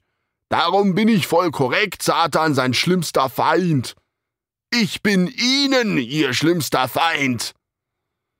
Über diesen Schwachsinn wusste ich schon aus seiner Knastdatei Bescheid, so dass ich mit keiner Wimper zuckte. In Wahrheit hatte er es bereits zehntausend Mal erzählt, aber es kam ihm so ungeheuerlich wichtig vor, dass er jedes Mal die vorherigen Male vergaß. Überrumpelt hatte er mich, doch um damit zu punkten, stand ihm jetzt ein zu gründlicher Reinfall bevor. Vielen Dank für das ehrliche Bekenntnis, höhnte ich in freundlichem Ton, und nun hören Sie zu. Gefaltet ruhten meine Hände auf der Tischplatte, ohne zu zittern. Sie bilden sich ein, ich wäre eine bessere Tanzlehrerin, die mit Ihnen ein trolliges Experiment durchführt, aber keine Ahnung von ihresgleichen hat. Sie täuschen sich. Ich kenne Menschen wie Sie. Ich bin selbst schon vergewaltigt worden. Dennoch blieben meine Hände reglos. Ich bin Witwe, Malwin Truller, mein Ehemann, war ein Schweizer Forschungsmediziner. Wie oft hatten Malvin und ich Tango getanzt. Eines Nachts drangen zwei Männer in unser Haus ein, erschlugen ihn mit einem Bronzeleuchter und vergewaltigten mich die ganze Nacht lang. Ich sprach jeden Satz, ohne zu stocken. Meine Hände hätten aus Marmor sein können. Also erzählen Sie mir lieber nichts, Trotzdem geht es mir bei diesem Projekt ausschließlich darum, etwas völlig Neues zu erproben, und ich habe die Absicht, es zu Ende zu bringen. Sie spielen vergeblich den Härtetyp. Wir bringen das Projekt zu Ende. Fünkchen krankhafter Bosartigkeit glitzerten in Lupinos Augen. Er sah eine Gelegenheit. Er wollte mir unbedingt wehtun. Deutlich wollte er werden und zu diesem Zweck gar Hochdeutsch sprechen. Die unsägliche Anstrengungen kräuselte ihm auf geradezu komische Weise die Lippen. Sie haben sie gefickt? Unendlich kalt und fest erwiderte ich seinen Blick. Na und? Lupinos Gesicht erschlaffte. Die Hände fuhren aus dem Hosenbund, ohne dass er gewusst hätte, wohin damit. Leise hörte ich seine Füße scharren. Kalkig käsige Blässe bleichten ihm die Wangen. Der Absturz war so tief, dass ich für einen Moment glaubte, ihm müssten die Knie einknicken. Er hatte über mich keine Macht, über mich hatte er nicht die mindeste Macht. Als Versager stand er da, schlimmer noch als nichts. Knapp winkte ich. Er drehte sich um und schlurfte inwendig gebrochen, wie ein gescheiterter Clown, zum Büro hinaus. Eines konnte Lupino nicht wissen. Durch Mnemno-Obliteration, ein Spitzenprodukt der Schweizer Chemie, hatte ich mir schon vor vielen Jahren die Erinnerung an das Verbrechen aus dem Gedächtnis tilgen lassen. Am wenigsten bin doch wohl ich blöd. Von da an gab Lupino Ruhe und die Gruppe erzielte Fortschritte. Zwar kaum merklich zunächst, aber ich nahm die feinen Unterschiede wahr. Allmählich fielen die Tanzschritte sicherer, die Bewegungen liefen willentlicher ab, bewusster, in den Mienen ließen sich Andeutungen des Lockerwerdens erkennen, und es ereigneten sich, von Stöhnen und Schnaufen abgesehen, keine Zwischenfälle mehr. In der vierten Woche verstanden sämtliche Kerle es, einen Tango, wenn er sich auf anspruchslose Figuren beschränkte, im Wesentlichen an einem Stück durchzutanzen.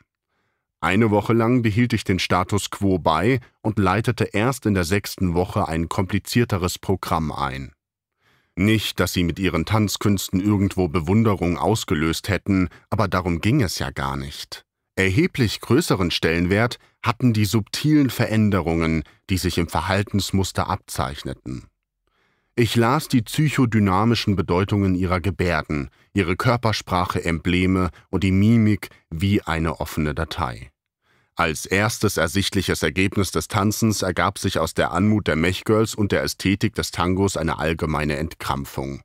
Doch wollten sie dieser Dualität, nachdem sie an Kondition und Übung gewonnen hatten, schier davonrennen. Ihre Hast musste gebremst werden, Tango Argentino zu tanzen bedeutet zu gehen, nicht zu laufen. Es verlangt wache Präsenz. Zwar hinderte der stahlharte Griff der Mechgirls sie am Fortstieben, so jedoch konnte sich keine echte Sensibilisierung vollziehen. Schließlich gedachte ich ihnen kein Amusement durch Abzappeln zu verschaffen, sondern durch Bewegungen frisches Körperwissen einzufleischen, nonverbales Wissen zu verschaffen, das zu guter Letzt in ihren Synapsen neue Entkramme bilden sollte. Ihr Dominanzstreben musste schwinden, also verwendete ich mehrere Tage darauf, ihnen einzutrichtern, dass beim Tango-Tanzen Führung nicht gleichzusetzen ist mit Umherzerren, sondern ein freier Dialog ist, eine choreografische Inszenierung. Erst wenn sie das begriffen hatten, konnten sie irgendwann verstehen, dass es, wenn die Mechgirls ihrer Führung folgten, kein Folgen aus Unterwerfung bedeutet. Daraus lernten sie vielleicht etwas fürs Leben. Gleich oder leicht sahen sie es nicht ein. Was muss ich denn nun wirklich tun? quengelte nahezu verzweifelt Kevin, der mittlerweile etliche Kilo abgespeckt hatte. Um zu führen? Wie beim Joker hätte seine gesamte Gestalt mit Fragezeichen garniert sein können. Eigentlich ist es ganz einfach, versicherte ich der Gruppe. Sie tanzen und nehmen jemanden mit. Irgendwann während der nachfolgenden zwei Wochen, in denen ich die Kerle beharrlich im Auflösen der Ochos mit anschließendem Schuhputzer unterrichtete, einem Schnörkel, den die Tänzerin vollzieht, so dass die Kerle nicht überfordert wurden, aber merkten, es entwickelte sich etwas, spürte ich anfangs nur diffus einen neuen Unruheherd. Ihn zu lokalisieren dauerte ein Weilchen. Sevarion. Was in ihm schwelte, ließ sich jedoch nicht so einfach hinterschauen.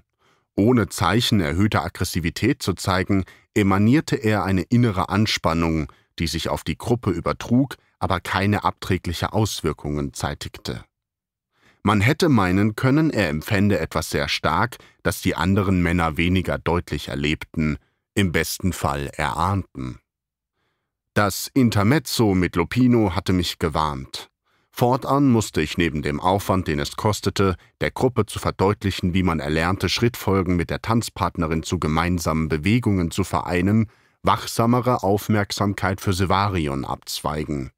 Ihn stärker unter Beobachtung halten zu müssen, als die Umstände der Therapeutisierung es erforderten, hatte für mich gesteigerten Stress zum Ergebnis. Es ist ein bekanntes Syndrom, dass Therapeutinnen sich zu Verbrechern, die sie als ihre Patienten betreuen, hingezogen fühlen und ihnen verfallen. Diese unprofessionelle Abirrung unterläuft ihnen, weil es Kriminelle sind, weil sie eingesperrt sitzen. Mich dagegen interessierte Sevarions Straffälligkeit nicht die Bohne. Mir perlte das uralte Brausen durchs Blut, das dahin drängt und antreibt, den eigenen Leib mit einem bestimmten Lebewesen, ob Wohltäter oder Frevler, Held oder Hedonist, Gott oder Neandertaler, zu verschmelzen, soll heißen, ich war auf ihn rattenscharf.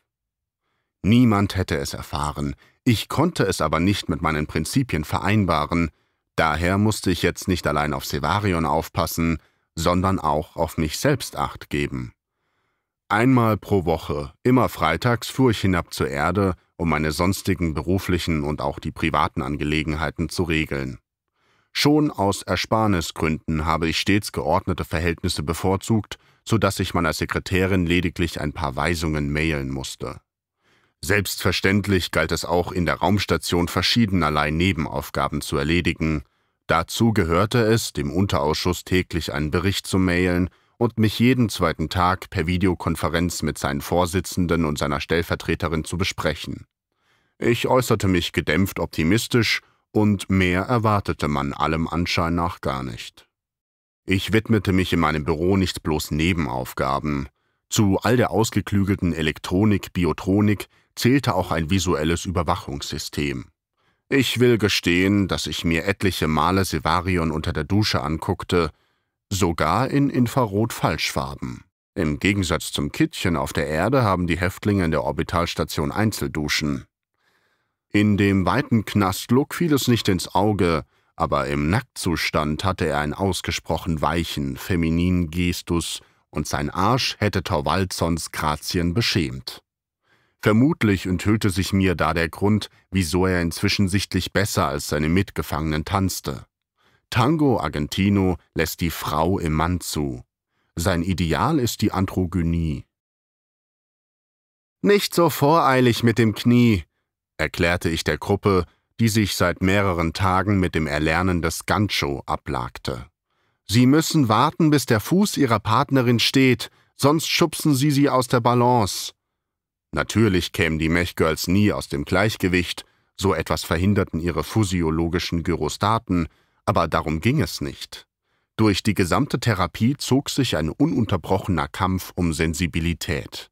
Caveman, auch so ein pummeliges Muttersöhnchen, tupfte sich Schweiß von der Stirn. Wenn ich mal anfange, ist mir, als könnte ich gar nicht mehr aufhören mit dem Tango. Alles andere ist dann einfach irgendwie fort. Verstehe ich nicht. Früher war es mir viel so peinlich gewesen. Ich meine, zu tanzen. Mir juckte Selbstschweiß an den Schläfen. Ich hatte für Sevarions andauernde Angespanntheit noch keine Erklärung gefunden. Tango kennt keine Kompromisse. Streng schaute ich Caveman ins fahle Mondgesicht. Tango ist Baden in Musik. Sie tauchen in eine Klangwelt ein. Plötzlich wurden mir die Lippen schmal und es misslang mir, die Äußerungen, die mir auf der Zunge lag, noch abzuwenden. Ich wasche sie rein.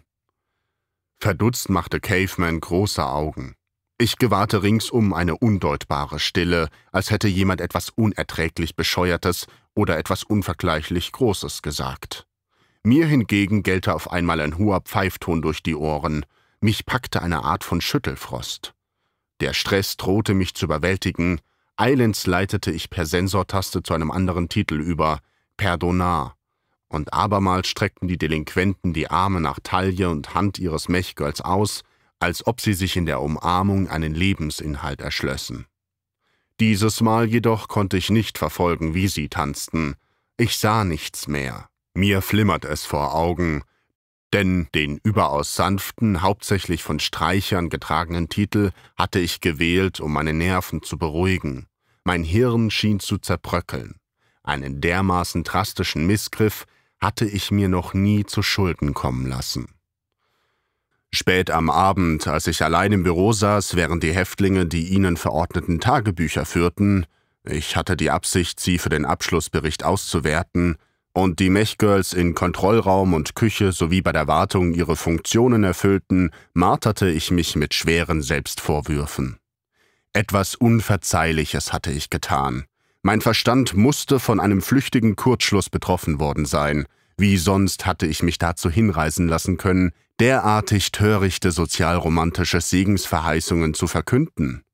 Oder hatte sich meiner gewöhnlich strikt professionellen Einstellung heimlich Machtwahn eingefressen? Selbstgefälligkeit? Hielt ich mich tief innerlich für etwas Ähnliches wie eine hohe Priesterin der Rehabilitation? Wie stand es um mein Urteilsvermögen, meine Objektivität? Durfte ich mir selbst noch trauen? Erst nachdem ich über eine Flasche Rotwein getrunken hatte, Jateux le Sier Tourmalin, festigte sich allmählich wieder meine Gemütsverfassung. Ich verzieh mir und nahm mir vor, dass dieses offenbar durch Anmaßung gefallene Eigentor ein einmaliger Ausrutscher sein sollte und mich auf das für die Therapie Nötige zu beschränken. Kein Spannen mehr, weniger Worte, mehr Tanzen. Und doch lechzten meine Nervenspitzen nach Sevarions Haut. Ich wusste noch immer nicht, was es mit seinem Gekrampfe auf sich hatte. Wenn er nun seinerseits auch mich begehrte, Was mochte dann werden? Tränen des Zorns und des Selbstmitleids rannen mir übers Gesicht. Der Wein verführte mich zur Sentimentalität, also auch kein Wein mehr. Unmittelbar nach der vorletzten Unterrichtseinheit eines Donnerstags schnürte auf kurzen, aber vertrackten Umwegen Sevarion durch den Tanzsaal auf mich zu. Ich gestehe, ich kriege keine Luft mehr. Zu dichte Nähe hätte für mich und das Projekt zum Verhängnis werden können, ebenso ein gewalttätiger Übergriff. Selbstverständlich blieb SH4 an seiner Seite, und doch befiel mich Muffensausen. In seiner Leibesmitte schien sich genügend Kraft und Krampf gestaut zu haben, um sogar einer Androidin Unannehmlichkeiten zu bereiten. Vernunftmäßig hatte ich darüber Klarheit, dass das nicht zutraf. Dennoch flößten mir seine Verfassung, gerade so wie seine erotische Ausstrahlung, so viel Bammel ein, dass meine Sinne verschwammen. Einen Meter vor mir hielt er an, auch das Mechgirl. Verbissen äugte er mir ins Gesicht. Ich hatte nicht die geringste Vorstellung, was bevorstand. Mir schlackerten wahrhaftig der Darm. Ich heftete den Blick auf Sevarions Nasenwurzel, ein alter Psychologentrick, mit dem man vortäuscht, man könnte jemandes Stieren stundenlang erwidern, obwohl man in Wirklichkeit das faltige Fleckchen zwischen den Augen fixiert. Darin sah ich meine letzte Rettung. Ich. Auf gelinde abstoßende Weise leckte sich Sevarion über die Lippen. Ich hätte nie geglaubt, dass man traurige Gedanken tanzen kann. Als er diesen Satz gesprochen hatte, zerfiel in seiner Brust ein Knoten der Verzweiflung, ein starker Schweißausbruch trieb ihm eine scheußliche Ausdünstung der Furcht und Erleichterung aus den Poren. Wochenlang hatte er sich nicht getraut, mir etwas Persönliches zu sagen. Ich hatte das Gefühl, als müsste mir das Herz brechen. Dennoch verkniff ich mir sogar das knappste Schmunzeln. Mir oblag die Pflicht professionellen Vorgehens, Außerdem erachtete ich es als wichtig, dass er auch künftig aus sich selbst heraus lernte. Also antwortete ich schroffer als beabsichtigt. Dann tanzen Sie, sagte ich mit Nachdruck. Sobald Sevarion in Worte gefasst hatte, was langsamer, mehr oder weniger klar auch seinen Kumpanen bewusst wurde, fand ein gewisser Stimmungswandel statt. Ich sah, die Männer gestanden sich ein, dass das Quarren des Bandoneons, das Schluchzen der Geigen, das Schrummeln des Kontrabass und das Kollern des Klaviers, all die zu Klängen geronnene Trübsal, Untröstlichkeit und Tristesse ihrem Lebensgefühl entsprachen. Sie bekannten sich dazu, im Tanzen, und zwar im Tanzen mit Frauen, lang entbehrte Würde wiederzuerringen. Zum ersten Mal regte sich bei mir begründetere Hoffnung. Barg meine Methode tatsächlich eine Aussicht auf Erfolg? Von früher wusste ich, dass Tango Argentino, da er Malvin und mich, als unsere Ehe am Ende zu sein schien, verändert hatte. Menschen verändern kann. Aber auch Unmenschen? Wäre mir die Frage seitens eines Außenstehenden jetzt gestellt worden, ich hätte, um die Wahrheit zu sagen, in diesem Analysestadium keine Festlegung mehr gewagt. In der zehnten Woche, während ich Sakada mit rückwärts Ocho und Boleo unterrichtete, um die Kerle noch zu aktiverem Engagement anzuregen, schlug die Quantität dann merklich in Qualität um. Noch immer tanuzte die Gruppe ohne Grandezza, selbst ohne Eleganz, aber ich stellte fest, die Männer wollten tanzen. In dieser Phase bereicherte ich die Tanzstunden um erst nur gelegentlich, nach und nach aber immer häufigeren Partnerwechsels. Bis dahin hatten die Kerls jeder eine Stammpartnerin gehabt, nun sollten sie versuchen, sich mit einem gewissen Spektrum weiblicher Reize zurechtzufinden. Man könnte einwenden, dass sie es doch ohnehin nur mit Androidinnen zu tun hatten, für diese Delinquenten lag darin allerdings kein Unterschied. Sie hatten ja nie gegen irgendeine Frau persönlich etwas gehabt, vielmehr das Dämonische im Prinzip Weiblichkeit erblickt. Ihre feindselige Reaktion bei der anfänglichen Gegenüberstellung mit den Mech-Girls hatte es bewiesen. Zu meiner Überraschung ergaben sich keine Reibungen. Meine Kriminellen wechselten von einer zur anderen Tanzpartnerin, ohne die Miene zu verziehen, gingen von Frau zu Frau ohne Symptome des Unbehagens. Und endlich, endlich, nochmals zwei Wochen später, beobachtete ich in den Arabesken ihres Tango-Tanzens etwas Besinnliches, auch Gefälliges. Andeutungen des Zusammenspielens von Struktur und Autonomie durchbebten die tänzerischen Webmuster, eine Art von stillschweigender Versöhnlichkeit kletterte das verschlungene Strickmuster des getanzten Krolls. Verstreute Anklänge der Poesie träufelten Schmelz ins Monolithische des Tango. Zwar gab es da keine Spur des Rauschs oder der Verzückung zu erkennen, doch derlei wäre von Amosie-Leidenden allemal zu viel verlangt gewesen.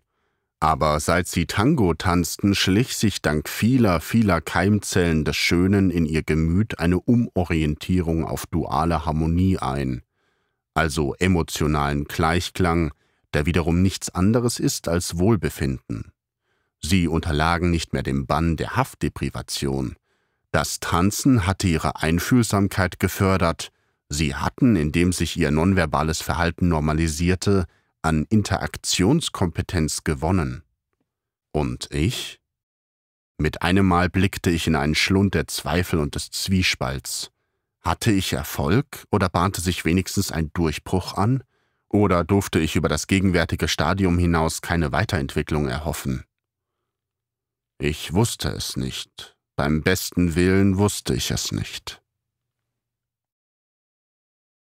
Zwei Wochen lang wartete ich auf Vorzeichen wundersamer Apotheosen. Vergebens. Meine sechs Partizipanten blieben Verbrecher. Ja, halbwegs nette Burschen waren aus ihnen geworden, sogar aus Lupino, die leidlich Tango Argentino tanzten. Na und? Leichtfertiges Geschwafel, pompöse Redeschwelle, Ehrgeiz, Wichtigtuerei und Verschwendungssucht hatten uns in eine Lage ohne Ausweg manövriert, ein verhängnisvolles Dilemma eingebrockt. Mittlerweile stufte ich es als unumstößliche Tatsache ein, dass die Delinquenten auch nach einem zweiten Quartal des Tangotanzens keine Mustermann-Mitbürger wären. Ich wusste nicht, wie ich eine positive Sozialprognose begründen sollte. Mit Tango-Tanzen? Ich wagte mir die Kommentare überhaupt nicht auszumalen. Mag ich getrost Anhängerin der Apokatatasis sein, Staat und Gesellschaft sind es nicht. Der Tango konnte nicht halten, was ich versprochen hatte – denn ich hatte vergessen, dass der Tango kein Heil verheißt. Dann kam der Tag, an dem die Entscheidung fiel, die mich in den Brennpunkt der Feindschaft einer geistlosen Gesellschaft gerückt hat. Sevarion bat mich um ein Gespräch, eine Anhörung, wie das Amtsdeutsch es nennt. Ich bestellte ihn für den Abend ins Büro. Schon geraume Zeit vor seiner Ankunft wurde mir mulmig zumute. Ich hoffte, dass er nichts Persönliches auf dem Herzen hatte, denn ich fühlte mich keineswegs sicher, ob ich der Versuchung widerstehen könnte. Aber er wandte sich an mich mit einem Anliegen gänzlich unvermuteter Art. Als er eintrat, merkte ich ihm auf Anhieb eine gewisse Verlegenheit an. Er druckste herum, schielte hinab auf seine Schuhe und forschte wiederholte Male verstohlenen Blicks in meiner Miene. Wegen meiner Bedenken wagte ich nicht zu lächeln, weil es zu viel Vertraulichkeit hergestellt hätte, doch wenigstens mündlich wollte ich ihn ermutigen. Auch hatte ich das Vario-Interieur unverändert gelassen. Was beschäftigt Sie? fragte ich beklommen. Ich schließe nicht aus, dass er in diesem Moment mit mir hätte alles anstellen können. Sie dürfen sich frei äußern. Dennoch zögerte er. Zweifellos stak er in einer schwierigen Situation. Sie haben etwas mit uns gemacht, sagte er schließlich langsam, was keiner von uns für möglich gehalten hätte. Er starrte knapp an meinem Kopf vorbei, als müsste er sich jedes Wort sorgsam überlegen, es sich abringen. In den letzten Tagen ist viel darüber geredet worden. So ein Dasein hatten wir noch nie gekannt. Wir. Nun sprach er leiser, fast scheu, als hätte er ein peinliches Eingeständnis vorzutragen. Wir sind gern mit den Mädels zusammen. Freut mich. Jetzt musste ich beträchtliche Erleichterung verbergen, ich hatte ja keine Ahnung. Gewinnen Sie dem Tanzen etwas ab oder ist es für Sie bloß Zeitvertreib? Sevarion vollführte eine fahrige Geste der Hand. In dieser Musik fühle ich die Illusionslosigkeit, die im Leben eines Häftlings im Vordergrund steht. Sie gibt mir inneren Halt. Der Tango ist für mich wie eine Tür, nach der ich lange gesucht hatte, und durch die ich, als ich vor ihr stand, unbedingt gehen wollte. Plötzlich geschah, was ich befürchtet hatte. Er lächelte mir zu, er schenkte mir ein Lächeln stummer Kümmernis und trat obendrein einen Schritt vor. Mein Herz wumste, dann wummerte es. Lassen Sie uns frei, fügte er unvermittelt hinzu, zwar halblaut, aber in eindringlichem Ton. Ich spürte, dass mir das Blut aus den Wangen wich. In dem Moment muss ich totenblass geworden sein. Wir wollen den Flug machen, lassen Sie uns fliegen. Fliegen? Vermutlich schaute ich ihn an wie ein Irren. Was sollte das heißen? Fliegen? Eine Orbitalstation ist kein Flugapparat. Fliegen? Wie und wohin möchten Sie denn fliegen? Einfach fort, antwortet Sevarion mit Brummtönen, die an ein Bandonion gemahnten. Mich schüttelte eine Gänsehaut, nicht allein durch seine Stimme, auch weil ich schlagartig begriff, dass das Verwegen Fantastische seines Wunsches das Obskure meines Therapieprojekts um Größenordnungen übertraf. Damit stieß er vor in eine völlig neue Dimension der Furchtlosigkeit. Es ginge, ich sah es. Die Orbitalstation hatte zur Repositionierung eine Anzahl von Lenkdüsen zur Verfügung. Es bestand durchaus die Möglichkeit, einen begrenzten Schub zu erzeugen und sie aus der Kreislaufbahn zu steuern, hinaus in die interplanetaren Zonen des Weltalls. Und wenn man ein Ziel hatte, langte man vielleicht sogar dort an. Irgendwann. Man brauchte lediglich das Stahlseil zu kappen, das DJ Space Launch 1 geostationär an den Planeten fesselte, an Ruhr City. Ich unternahm einen redlich tapferen Versuch, noch rechtzeitig den Kurs zu korrigieren. Inzwischen ist mir klar, dass er mich in dem Augenblick längst für diese Tollheit gewonnen hatte, schon davon überzeugt, ihm zu diesem Abenteuer die Hand zu reichen. Sie verlangen, dass ich. Hat Ihr Projekt ein Ziel? fiel er mir ins Wort, als hätte er meine Gedanken gelesen. Wieder meine Grundsätze ließ ich ihm die Dreistigkeit durchgehen. Eigentlich verhandelten wir bereits miteinander wie Verschwörer. Nein, hat's nicht. Kann sein, darüber wird ein Dokumentarfilm gedreht, aber für uns wird sich nichts ändern. Möglicherweise wird anerkannt, was sie an uns geleistet haben, und uns droht nach Abrummen des Rundlaufs keine Sicherheitsverwahrung. Bloß sagen wir uns das Folgende. Wenn das Projekt kein fest definiertes Ziel für unsere Lebensplanung hat, dann kann das Ziel auch im Weltall liegen. Lieber liefern wir uns der Ungewissheit des Weltraums aus, als uns der Ungewissheit über das Wohlwollen der Bürokratie zu unterwerfen. Denn eins lässt sich doch nicht abstreiten. Wir sind nie mehr irgendwo willkommen. Er hatte recht, er war vollständig im Recht. Ich war blind gewesen, verblendet durch Fachidiotie, sogar ich. Wer hätte je garantiert, dass Projekt Arabal kein vereinzeltes Experiment blieb? Wer hatte je praktische Konsequenzen versprochen? Lehrmeinungen wechselten wie das Wetter. Diese Männer mochten tendenziell therapiert sein, aber es existierte gar nicht die Gesellschaft, die eine Neigung hätte, sie tatsächlich wieder einzugliedern. In einer Welt tausendprozentiger Datenerfassung gibt es keine echte Rehabilitation, höchstens ein Vegetieren im Übel schnöder Duldung.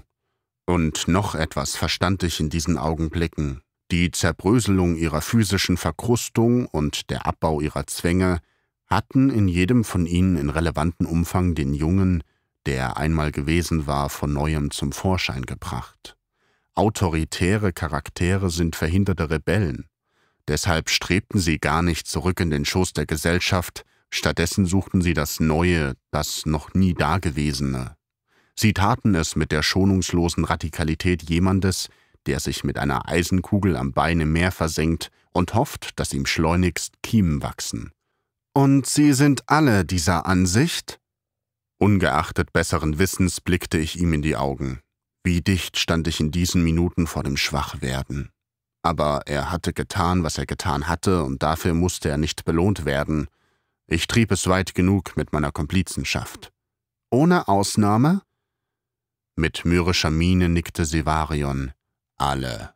Entschlüsse großer Bedeutsamkeit werden bisweilen mit banalen Worten besiegelt. So auch dieses Mal. Also gut, sagte ich mit belegter Stimme und bekräftigte die Einwilligung lebhafter, um zu zeigen, ich erteile sie keinesfalls aus Unsicherheit oder Laschheit, sondern aus Überzeugung. Also gut. Die Aktion an sich ähnelte einem harmlosen Abenteuerspiel. Eines der vormaligen Muttersöhnchen, Keanu, hatte von Kindesbeinen an als Cybergenie in der Gegenwelt der elektronischen Datenströme und Pixel-Paralleluniversen mancherlei Schabernack veranstaltet. Er plünderte die Konten etlicher Großkonzerne und schrieb eine Gesamtsumme, die vor dem Komma acht Nullen hatte, unwiderruflich meinem alten Nummernkonto in der Schweiz gut. Passte die Programmierung der Mechgirls den künftigen Bedürfnissen an.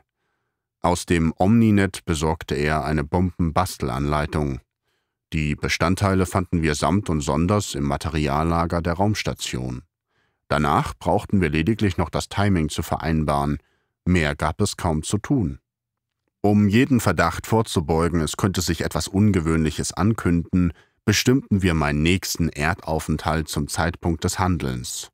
Turnusmäßig fuhr ich, das Bömmchen im Handgepäck, hinunter zur Erde, nicht einmal Nervosität quälte mich. Nie hatte ich das Empfinden, etwas Falsches zu begehen. Vielmehr hörte ich mir das längst gewohnte Schwatzen der Hostess an und trank unterdessen meine drei Cappuccino. Während ein paar ruhiger Minuten, in denen sie Arbeit an der Kombüse verrichtete, den Spacelift-Piloten beanspruchten ja an seinem Leitstand die Instrumentenpulte, deponierte ich den Sprengsatz an der Innenwand, an der außen das Stahlseil verlief. Nach jeder Orbitaltrajektion, wie die Auf- und Abfahrt im Expertenvokabular hieß, hatte das Personal Pause bis zum folgenden Termin. Selbst Spacelift-Pilot ist heutzutage nur ein Armutslohn-Teilzeitjob. Gemeinsam verließen wir das Pseudo-UFO und ich verabschiedete mich, als läge nichts Besonderes an. Mehrere Straßen von der Bodenstation entfernt hockte ich mich in das weit und breit einzig geöffnete Lokal, in Ruhr City grassierte wieder einmal, als ob wir im schwärzesten Mittelalter lebten, eine Masernepidemie. Das schrottigste Omninet-Café, das ich je irgendwo erspäht hatte, und genehmigte mir, weil der Kaffeeautomat kaputt war, im Kreise diverser jugendlicher, elektrophiler Untoter einen widerlich zuckrigen Softdrink. Um 12.45 Uhr mitteleuropäische Zeit dröhnte eine Detonation. In Fenster und Türrahmen ratterten und klirrten Scheiben. Ich hatte, wenn das Stahlseil riss, eine Art von Peitschenknall erwartet, doch stattdessen ertönte, während es die Luft durchschnitt, ein wundersames, fast melodisches Himmelsrauschen, als er und Fährklänge eine gigantische Windharfe. In diesem Moment, so wusste ich, zündete SH-1 die Lenkdüsen der Orbitalstation und steuerte sie aus der Umlaufbahn. Keine fünf Minuten verstrichen, bis mein Handkomm schnurrte. Der Vorsitzende des Ruhr-City Sozialethik-Kommissions-Unterausschusses kreischte mir seinen Sätzen ins Gehör. Ich konnte ihn beruhigen. Keine Sorge, ich bin unten in Bottrop, teilte ich ihm mit. Ich bin okay, aber nicht beschwichtigen, denn ich schilderte ihm ohne Aufschub, was ich verübt hatte und warum ich es nicht bedauerte. Was haben Sie? Es warf ihn vollkommen aus dem Gleis. Was haben Sie? Im Verlauf meiner Einlassung krähte er die Frage vierzehnmal. Dann sagte er nichts mehr. Darum klagen die Apostel des Raubbaus jetzt mich an, Ruhr City materielle Verluste in Millionenhöhe verursacht und die Region dem Ruin näher gebracht zu haben. Als hätte ich die Industrie liquidiert, ich das Land ruiniert, ich die Bevölkerung ausgeplündert, wäre das Ruhrgebiet von mir zu einem babylonischen Mezzogiorno verödet worden. Aber ich kämpfe gegen sie mit ihren eigenen Waffen, mit Geld. Nun lasse ich den Gesamtkatalog ihres Versagens und der Machenschaften in grelles Schlaglicht rücken und die Abrechnung des sozialen Kahlschlags aufmachen, die jahrzehntelange Umverteilung des gesellschaftlichen Reichtums nach oben und die Bereicherung stets derselben Kasten anprangern und bezahle es mit ihrem Schotter. Den Sotissen der Medien begegne ich mit unumstößlichen Fakten und bitterer Satire. Jedes böse Maul stopfe ich mit einer publizistischen Reformante. Eine verhetzte Öffentlichkeit wirft mir vor, ich hätte die Gerechtigkeit hintertrieben, Bestien zur Freiheit verholfen und ihre Opfer verhöhnt. Doch wir Zeitgenossen haben verschiedene Aufgaben. Rechtsprechung ist das Ressort der Sophisten in den Talaren, und es ist nicht meine Verpflichtung zu bejammern, dass man unter der Menschheit Ungeheuer findet. Dergleichen Blattheiten taugen allein für den Prollstammtisch. Von der Stunde meiner Berufswahl an habe ich es unerschütterlich als meine Aufgabe betrachtet, in ungeheuern Menschen zu entdecken. Bis zum letzten Cent und letztem Atemzug will ich mich wehren. Und notfalls kann ich in Europa so viele Instanzen anrufen, dass ich die Beendigung der Gerichtsverfahren nicht mehr erlebe. Maßgeblich indessen ist für mich eines. Dem Wagemut und der Unerschrockenheit einer Handvoll Krimineller darf ich unmöglich nachstehen. So wie Sie stelle auch ich mich vor einer voll und ganz beispiellosen Herausforderung. Sie wissen nicht, was aus Ihnen wird, wir wissen nicht, was aus uns wird. Die Männer erproben während der DJ Space Launch 1 ihr jetziges Zuhause. Ein Gefängnis, ja, aber ein Gefängnis eigener Wahl und mit eigenen Regeln, durch das Sonnensystem in ungeahnte Fernen fortschwebt, hinein ins kristallkalte Licht der Sternbilder, in die Zwitschergesänge der Pulsare, ins Rauschen der kosmischen Chats und Knarzen der Radiogalaxen, eine völlig neue Form des Zusammenlebens. Ob und wie sie sich der Erotik widmen, bleibt ihrer Fantasie überlassen. Zwar fehlen den Mech-Girls primäre Geschlechtsteile, doch es sind Körperöffnungen vorhanden und sie haben eine prickelnd samtige Sündhaut. Alle Optionen sind offen, alle Alternativen sind denkbar. Können Sie den Asteroidengürtel überstehen? Treiben Sie ins Schwerkraftfeld eines Planeten, verglühen oder zerschellen Sie? Begegnen Sie der Jupiter-Expedition? Werden Sie sich mit ihr verbrüdern oder wird man sich gegenseitig massakrieren? Stoßen Sie irgendwann auf Außerirdische? Über all diese und ähnliche Fragen kann man nur Spekulationen anstellen. Wir sehen sie niemals wieder. Sie fliegen dem Kosmos auf Gedeih und Verderb in den Rachen. Vielleicht dürfen sie schlicht und einfach ihr Leben in Würde beschließen. Bis dahin tanzen die Jungs mit ausgesprochen hübschen Mädels, die praktisch alles können, Tango Argentino. Bon Voyage.